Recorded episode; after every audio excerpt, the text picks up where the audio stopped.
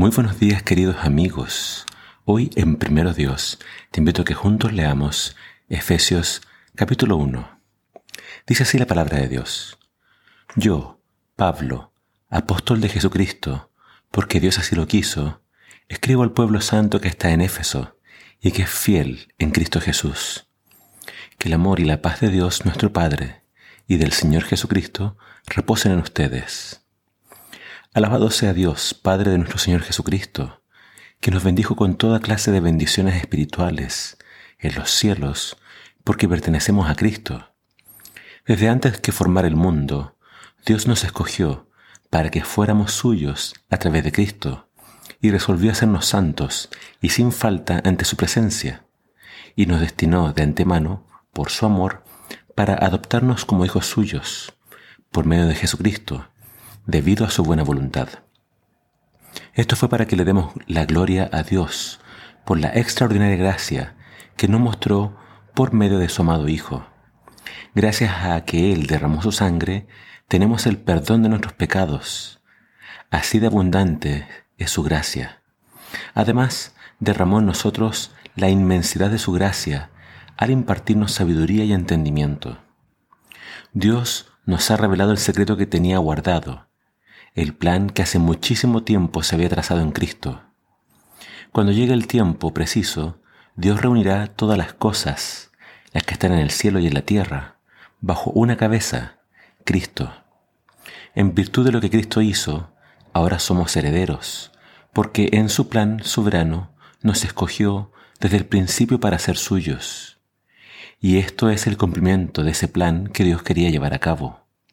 Lo hizo porque desea que nosotros, que fuimos los primeros en esperar al Mesías, celebremos su gloria. Gracias también a lo que Cristo hizo cuando ustedes escucharon el mensaje verdadero de las buenas noticias de salvación y creyeron en Él, fueron marcados con el sello que es el Espíritu Santo que Él había prometido.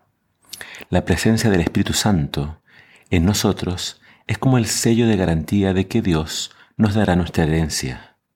Además, significa que Dios ya nos ha comprado y que nos salvará hasta el final.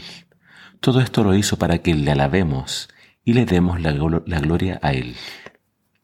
Por eso, desde que me enteré de la fe de ustedes, han depositado en el Señor Jesús y del amor que demuestran hacia todo el pueblo santo, no he cesado de recordarlos y dar gracias a Dios por ustedes.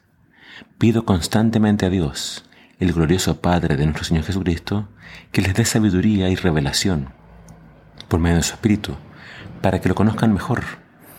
Pido también que iluminen sus corazones para que sepan cuál es la esperanza a la que los llamó y qué enorme es la riqueza de la herencia que Él ha dado a los que son suyos. Oro también para que comprendan el increíblemente inmenso poder con que Dios ayuda a los que creen en Él. Ese poder es la fuerza grandiosa y eficaz con que Dios levantó a Cristo de entre los muertos y lo sentó a su derecha en la gloria.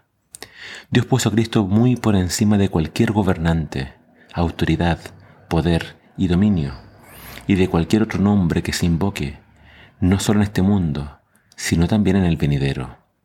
Dios ha puesto todas las cosas a sus pies y lo hizo suprema cabeza de la iglesia, y la iglesia, que es su cuerpo, está llena de él que también llena todo lo que existe. En esta carta al pueblo de Éfeso, en la introducción vemos que Pablo tiene muchas palabras importantes dedicadas a Cristo y también a la iglesia. A la iglesia lo llama pueblo santo. A la iglesia y de ellos dice de que Dios los escogió para ser santos. Pero quizás una de las más importantes declaraciones de Pablo en este primer capítulo a los Efesios nos habla de lo que, del plan de Dios. No solamente nos escoge, no solamente nos salva, no solamente nos bendice, sino que Pablo dedica varias palabras para hablar del poder de Dios. Un poder que es tan grande que no podemos entender. Es el poder con que levantó a Cristo de los muertos. Ese poder se ofrece a la iglesia.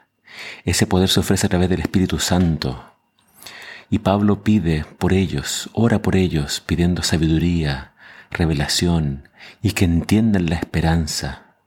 Claramente eh, la carta a los Efesios tiene que ver con una iglesia que estaba sufriendo persecución. una iglesia que estaba padeciendo diferentes tipos de pruebas. Y Pablo les escribe y les dice, yo estoy orando por ustedes. Y para ustedes está disponible el poder de Cristo. Cristo venció la muerte. Cristo está sentado en los cielos y ustedes le pertenecen. Y si tienen dudas o en algún momento al no poder verlo a Él dudan, la garantía de que la salvación es real es el don del Espíritu Santo que todos ustedes han recibido. El Espíritu Santo entonces es la garantía de que Dios va a cumplir todas sus promesas. El Espíritu Santo es el que está produciendo un cambio en todos nosotros. Él es el que nos guía a la verdad.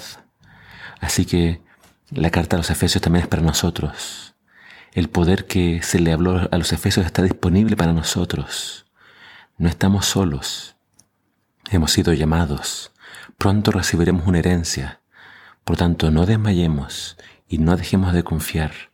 Y que el Espíritu Santo nos lleve de victoria en victoria y que sigamos creciendo para la honra y gloria de Dios. Que el Señor te bendiga.